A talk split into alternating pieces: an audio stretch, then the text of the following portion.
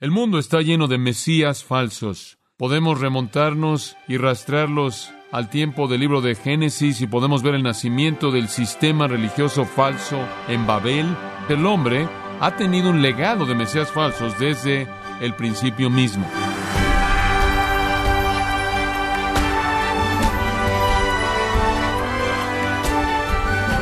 Le damos las gracias por acompañarnos en su programa Gracias a vosotros con el pastor John MacArthur. El libro de Daniel fue escrito en una fecha muy temprana.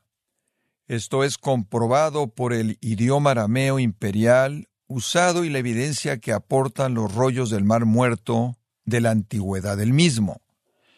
Pero ¿por qué son importantes esos datos? ¿En qué nos ayuda esto a comprender el libro?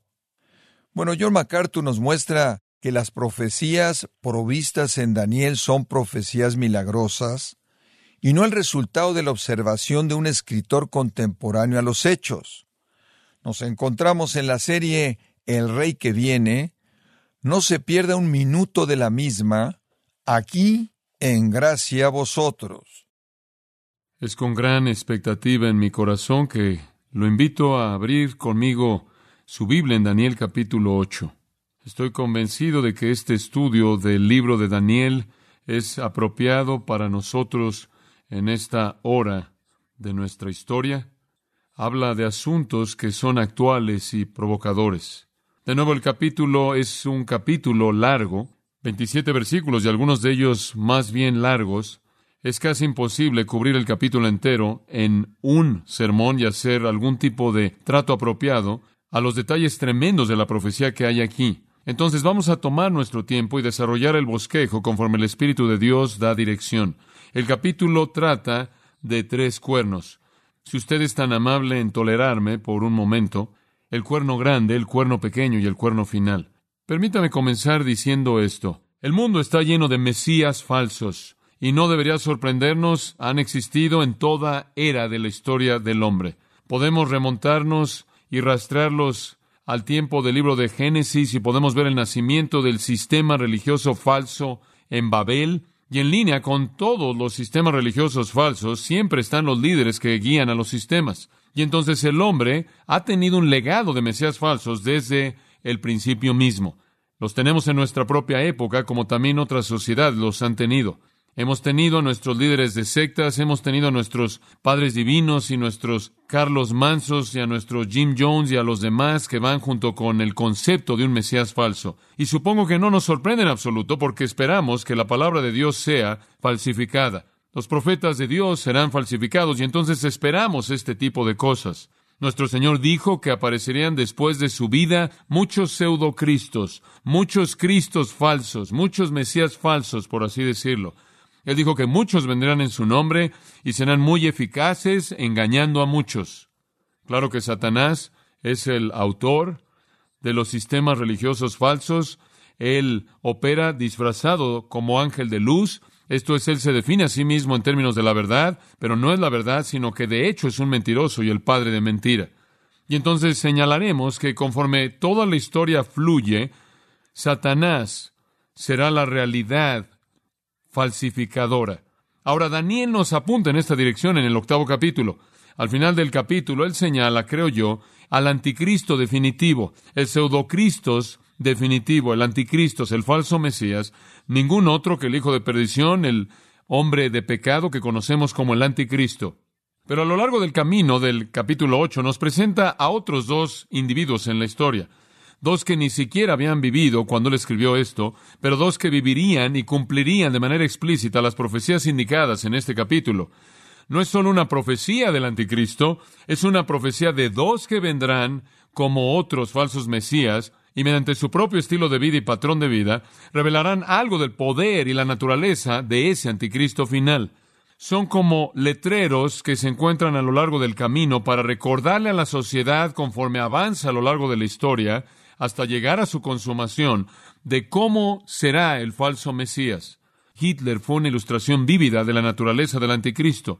Bueno, retrocediendo antes de ese entonces, hay otros dos hombres en la historia, dos hombres a quien Daniel apunta como aquellos que podemos identificar como patrones o retratos de una u otra manera de cómo el anticristo será, aunque debemos admitir que ellos no podrán aproximarse al terror final de ese individuo definitivo.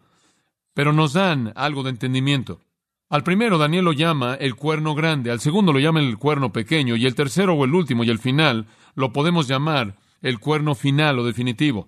Y como usted sabe, si usted nos ha acompañado en nuestro estudio de Daniel, el cuerno representa poder o autoridad o dominio o fortaleza. Y en el caso de Daniel es usado para identificar a alguien que adopta una posición de liderazgo. Ahora, uno de los enfoques primordiales de la profecía de Daniel es enfocarse en este anticristo final definitivo, este hombre de pecado final, el hijo de perdición, el rey deliberado, el rey obstinado, el rey enojado, el rey del semblante feroz, este cuerno pequeño, este príncipe final que vendrá, como lo llama en el capítulo 9.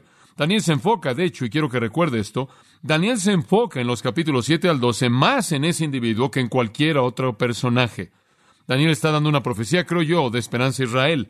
Ellos están en medio de su cautividad, pero la profecía de Daniel tiene la intención de recordarles que Dios no les va a fallar, que sí habrá un tiempo de los gentiles, sí habrá una era de dominio gentil o pagano sobre Israel, sí habrá un periodo de tiempo cuando el mundo sea gobernado por hombres impíos, pero eso terminará en la venida gloriosa de Jesucristo, y él ha apuntado eso, ¿no es cierto?, de una manera tan vívida en el capítulo 7, cuando encontramos al anciano de días entregándole el reino al Hijo del Hombre. Entonces Daniel está diciendo, aunque estamos en la cautividad, no es el final. Habrá una restauración grande y gloriosa. Habrá un reino grande y glorioso que ha sido prometido por los profetas. Pero Daniel tiene otro mensaje. Antes de que las cosas mejoren, van a qué? A empeorar. Y esa es la razón por la que se enfoca tanto en el anticristo y en aquellos que son en cierta manera retratos preliminares de él de tal manera que conforme el pueblo de Dios espera para que se establezca el reino de Dios, no se desilusionen cuando vean que las cosas empeoran. Creo que el apóstol Pablo nos da la misma idea cuando dice que no nos debe sorprender que los hombres malos, segunda de Timoteo 3:13, irán de mal en peor, que no nos debe sorprender cuando el hombre de pecado el hijo de perdición, segunda de Tesalonicenses 2, aparezca, porque la consumación no puede suceder sino hasta después de eso. Y entonces Daniel, habiendo afirmado la venida del reino, ahora comienza a tratar con los detalles que le fueron dados en las visiones de Dios. Y los detalles muestran que las cosas empeorarán antes de que mejoren.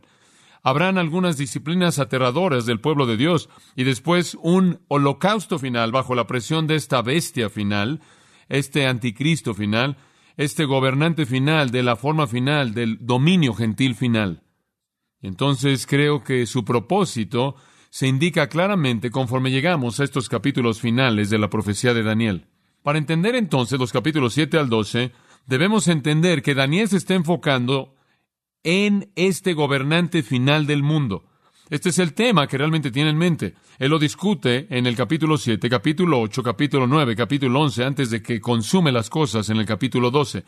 Él le da mucha atención a este individuo. E inclusive acontecimientos que van a suceder antes de que Él venga para que puedan actuar como señales o letreros. Ahora, al ver el capítulo 8, vamos a considerar no solo a ese anticristo final, sino a los dos individuos, en primer lugar, que marcan el camino, que muestran el camino por el que irá cuando Él finalmente llega. Los dos, por así decirlo, son falsos mesías que Daniel tiene en mente y nos los quiere presentar. En un sentido, podemos llamarlos precursores del hombre final de pecado. Entonces conocemos en este capítulo a tres Mesías falsos. Realmente es una profecía increíble, es tan explícita. Predice no solo el nacimiento de un hombre, sino el nacimiento de tres. Predice no solo la naturaleza de un hombre, sino la naturaleza de tres. Predice con especificidad algo de cómo eran y cómo funcionan y cómo gobiernan y cómo conquistan. De hecho, tenemos aquí la historia de estos tres individuos mucho antes de que alguno de ellos jamás naciera. Y me parece maravilloso que Dios no solo está ocupado en controlar el destino de su propio pueblo, sino que está ocupado en controlar el destino de aquellos que aún están en contra de su propio pueblo. Ahora quiero que observe algo. Del capítulo 2, en el versículo 4, hasta el final del capítulo 7, el idioma en Daniel ha sido el arameo. En otras palabras, ha sido el idioma de Babilonia. Debido a que el mensaje ha sido dirigido primordialmente a los gentiles o aquellos que están ocupando una tierra gentil. Y entonces esta porción masiva de las escrituras del 2.4 al 7.28 aparece en arameo. Pero de pronto, cuando usted entra al capítulo 8, regresa al hebreo y el idioma es ahora hebreo. Y la gente ha preguntado por qué. Y la respuesta es muy simple. Hay un cambio tremendo en su énfasis. A partir de aquí, ahora escucha esto, Daniel estará hablando acerca de los tiempos de los gentiles, pero él estará hablando acerca de los tiempos de los gentiles en relación a Israel. Previo a esto, él habló de los tiempos de los gentiles en relación al mundo de los gentiles, cómo ellos edificarían sus dominios, cómo los cuatro grandes imperios se llevarían a cabo, cómo habría una confederación final de diez naciones, cómo vendría un gobernante final y cómo el sistema entero, en últimas, sería destrozado cuando Cristo tomara su reino. Y ahora, él retrocede un poco para dar detalles, pero ahora él habla acerca de los tiempos de los gentiles o el dominio mundial gentil en relación a Israel y por lo tanto regresa al idioma del pueblo de Dios. Ahora permítame distinguir, si me permite por tan solo un momento, el capítulo 7 del capítulo 8. La primera de las visiones de Daniel capítulo 7 no es la primera visión en el libro. Hubieron otras visiones, pero esta es la primera para Daniel. La primera de las visiones de Daniel es un resumen amplio de los tiempos de los gentiles. Retrocede o va desde la vida de Daniel hasta el regreso de Cristo y toca los acontecimientos climáticos que culminan en la segunda venida. Ahora observe esto. La segunda visión en el capítulo 8 tiene que ver únicamente con los elementos medopersas y griegos de esa visión más grande. Ahora recuerde que en la primera visión Daniel vio que habrían cuatro imperios mundiales. Babilonia, Medo-Persia, Grecia ¿Y cuál fue la final? Roma. Y que Roma sería restaurada en una confederación de diez naciones en su forma final, sobre la cual el anticristo tendría dominio y gobierno y su poder será despedazado en la venida de Cristo. Entonces, el panorama está ahí, pero ahora la segunda visión dada por Dios se concentra en el periodo que va desde los medopersas hasta los griegos, e incluye algunas profecías increíbles de la historia que están por ser cumplidas, y se enfoca en ellos en relación a Israel y particularmente concentrándose en esa era, en la transición del imperio medo-persa al imperio griego, están los dos gobernantes que son retratos de ese gobernante final mundial. Entonces, ¿qué estamos diciendo? La segunda mitad del libro se enfoca en Israel y cómo Israel va a sufrir a lo largo del camino, por así decirlo, en manos del anticristo hasta ese día final cuando el anticristo traiga el holocausto. Realmente es una preparación para el sufrimiento. Ahora regresemos entonces y comencemos en el capítulo 8, versículo 1 y quiero establecer la escena. Versículo 1. En el año tercero del reinado del rey Belsasar me apareció una visión a mí, Daniel, después de aquella que me había aparecido antes. Vi en visión y cuando la vi, yo estaba en Susa, que es la capital del reino en la provincia de Lam. Vi, pues, en visión, estando junto al río Ulai. Vamos a detenernos ahí. Ahora necesitamos entender el contexto porque el contexto es realmente significativo. En el año tercero del reinado del rey Belsasar, la primera visión, recordará usted, vino en el primer año de Belsasar. Esta viene en el tercer año de Belsasar, en algún punto alrededor del 551 a.C., y si usted ha estado con nosotros, eso podría encajar en el marco de la situación de los acontecimientos. Y Daniel, estimo yo, estará entre los 69 y los 70 años de edad. Ahora, lo primero que vemos aquí es el tiempo de Dios en la escena. El tiempo de Dios es perfecto.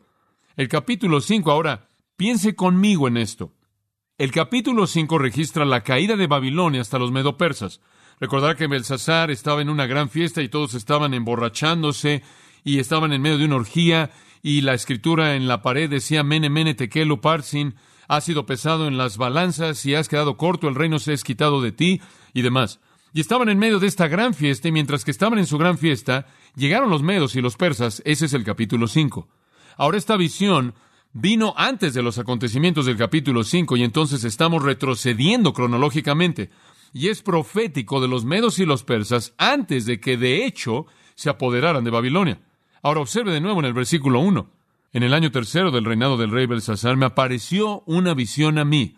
Ahora la visión que él tuvo en el capítulo 7, él la tuvo cuando estaba dormido y esta la tuvo cuando estaba despierto. Entonces no solo vemos el tiempo de Dios, sino el método de Dios. Esta visión Es una advertencia del caos futuro, de sufrimiento futuro, de problemas futuros. Y debido a que fue dada antes de que los medopersas vinieran, cuando los medopersas vinieron, como puede ver, eso no habría sido algo que sorprendiera a los judíos. Dios ya había preparado sus corazones. Y Dios es único en su método. En la última visión que recibió estaba dormido y ésta la recibe cuando está despierto. Y creo que hay un pensamiento detrás de esto. Creo que Dios hace esto para prevenir algún método humano. Él da las cosas soberanamente y no podemos predecir cómo, cuándo o dónde en un sentido profético. Y hay una tercera cosa aquí. No solo vemos el tiempo de Dios y el método de Dios, sino al hombre de Dios. Y él inclusive está sorprendido. Él dice, me apareció una visión a mí, Daniel, a mí. Daniel se percibe, se ve a sí mismo como un hombre ordinario. Daniel está sorprendido por esto. Me apareció a mí, a mí. Y yo creo que esta es una de las virtudes de la piedad. Y esta es que siempre hay un sentido de incredulidad abrumadora de que Dios me llegara a usar a mí. Yo veo esto con Juan el apóstol. Él dice, no es cierto, y vi la santa ciudad. Él dice, yo, simplemente yo, Juan, yo, Juan, vi la santa ciudad. Les abrumador.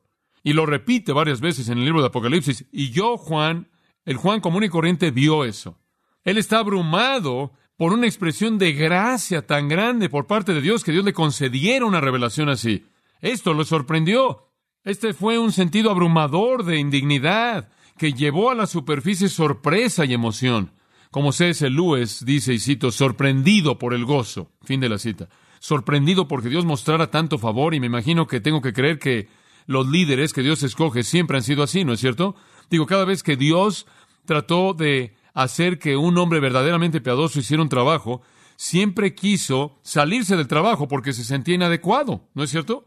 Descalificado. Moisés dice, no puedo hacer eso, Señor. ¿Te das cuenta a quién le estás hablando? Soy solo yo, Moisés. Tengo un problema en mi expresión oral y ¿quién soy yo? No puedo hablar. Algunos de ellos dijeron que no eran de la familia correcta o del linaje correcto. Siempre es así con la humildad. Y entonces Daniel está algo abrumado porque él es el hombre de Dios. Hay algo en eso que me encanta. Se da cuenta de que si usted recibiera una revelación por parte de Dios, sería una causa tremenda para que tuviera un gran gozo, ¿no es cierto?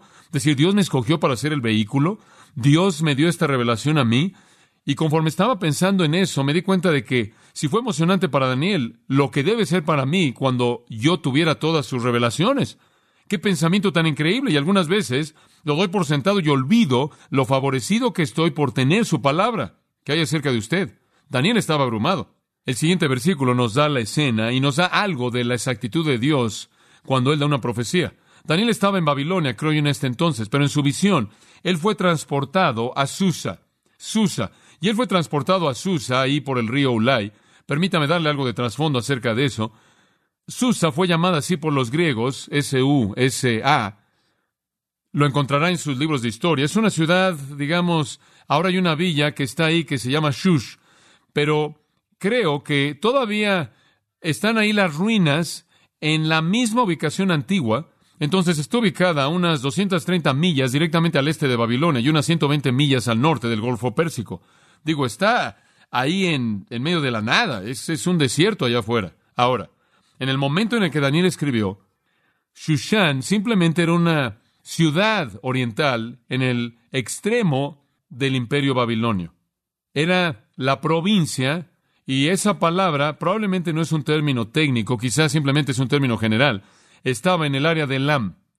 Pero después de la época de Daniel, escuche esto, Shushan se volvió la ciudad real de los medos y los persas.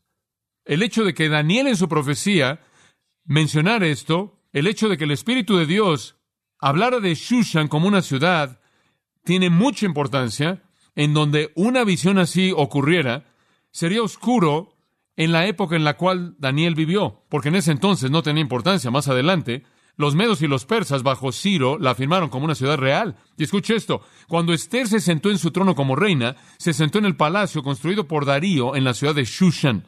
Y cuando Nehemías iba a regresar a Jerusalén a reconstruir los muros, él fue comisionado y partió de donde él vivía, y esto fue en la ciudad de Shushan. Entonces se volvió una ciudad muy significativa más adelante. Ahora observe de nuevo.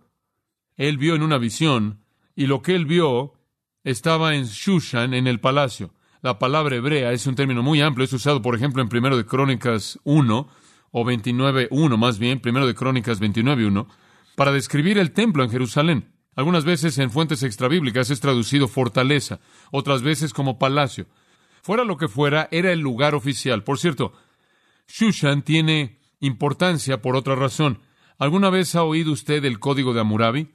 Los críticos antiguos del Antiguo Testamento solían decir que Moisés nunca pudo haber vivido en ese entonces, hace tanto tiempo atrás, y haber escrito los diez mandamientos y todas las cosas que el Pentateuco dice que escribió. Porque cuando Moisés vivió en ese entonces, nadie sabía, nadie conocía ese tipo de cosas, no había ley. Nadie era lo suficientemente inteligente como para entender un código de ética. Esa era una época primitiva, usted sabe, los hombres andaban ahí corriendo, ahí pegándole a las mujeres con palos en la cabeza y arrastrándolas a una cueva, y no era una época sofisticada.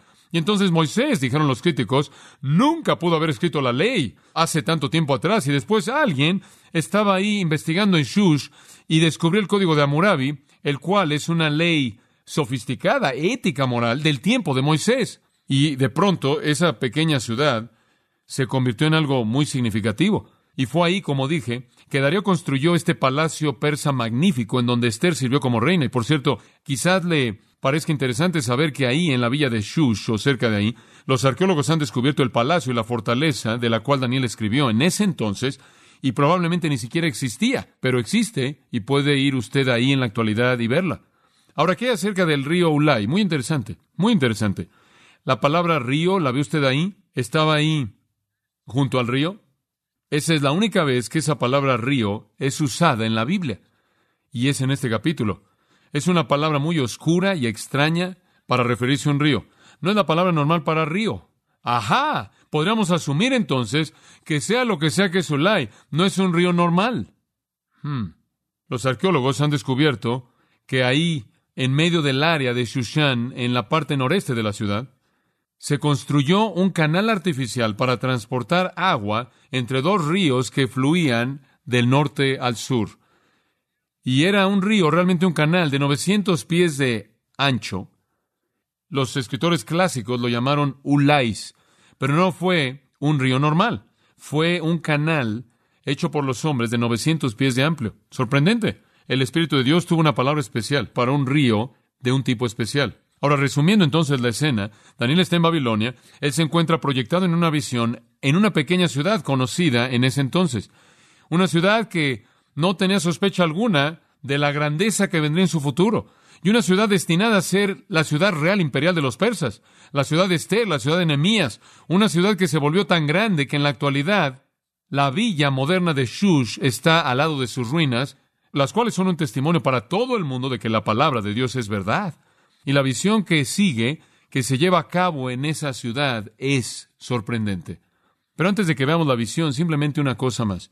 Esta visión fue tan especial que Dios tuvo que interpretarla. Entonces vea el versículo 15 por un momento. El versículo 15 nos dice que Dios le dio una interpretación. Dios le dio una manera de entender esto y fue algo difícil de entender. De hecho, si usted ve al final del versículo 27, dice, y no la entendía. No la entendía. Fue una visión difícil. Para ayudarle a Daniel, observe el versículo 15. Y aconteció, realmente debe decir, mientras que yo, mientras, y dice ahí, y aconteció que mientras yo, yo, dos veces me encanta. Yo, Daniel, consideraba la visión y procuraba comprenderla. He aquí se puso delante de mí uno con apariencia de hombre. Él dice, ahora observe esa pequeña frase, procuraba comprenderla. Él estaba viendo la visión, no sé cómo funcionan las visiones. La gente siempre dice, bueno, ¿cómo funciona una visión? No tengo idea alguna, no tengo idea alguna, pero es tan real como la realidad para el que la recibe. Fuera como fuera, él estaba viendo esto delante de él, así como Juan vio visiones en Patmos. Todo se estaba desenvolviendo ahí, enfrente del ojo de su mente. Y conforme se estaba desarrollando, él estaba luchando en su cabeza por entender el significado de todo eso. Y sin duda alguna, después de haber tenido una visión previa dos años antes y haber reinterpretado un par de visiones de Nabucodonosor, él estaba tratando de encajar las piezas del rompecabezas en su mente.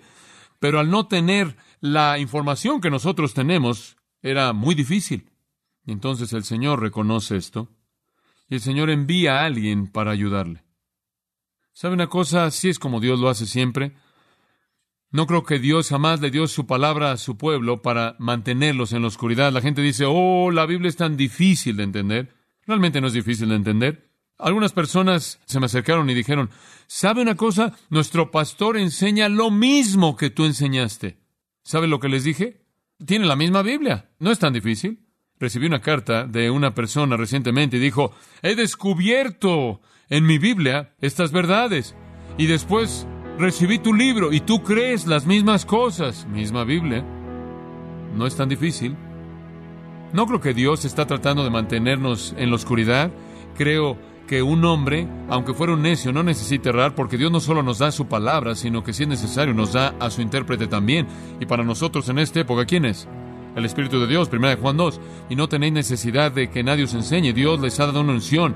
Y esa unción no es ninguna otra persona que el Espíritu de Dios para llevarlos a toda verdad y traer las cosas a su memoria. Y entonces tenemos aquí a Dios dándole a Daniel una visión y Dios dándole a Daniel una interpretación. Y lo único, la única vez, debo decir, que Dios ve el significado de las cosas es para las mentes oscurecidas de los incrédulos. A sus propios hijos, Él quiere abrirles el significado.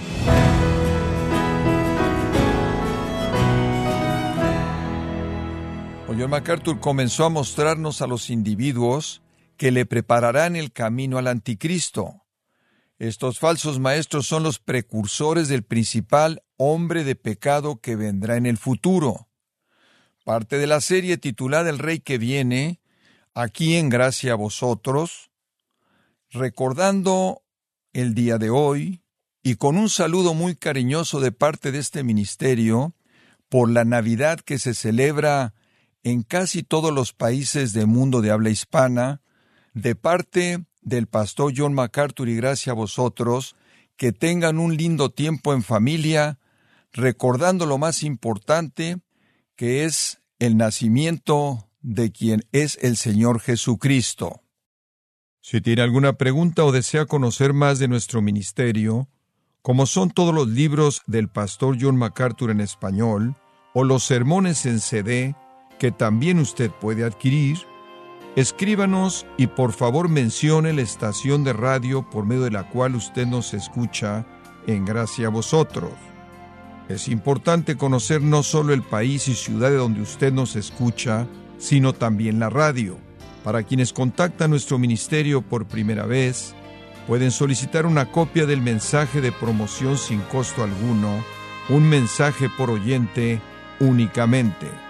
Si usted vive en los Estados Unidos o Puerto Rico, escríbanos a Gracia Vosotros, P.O. Box 4000, Panorama City, California 91412.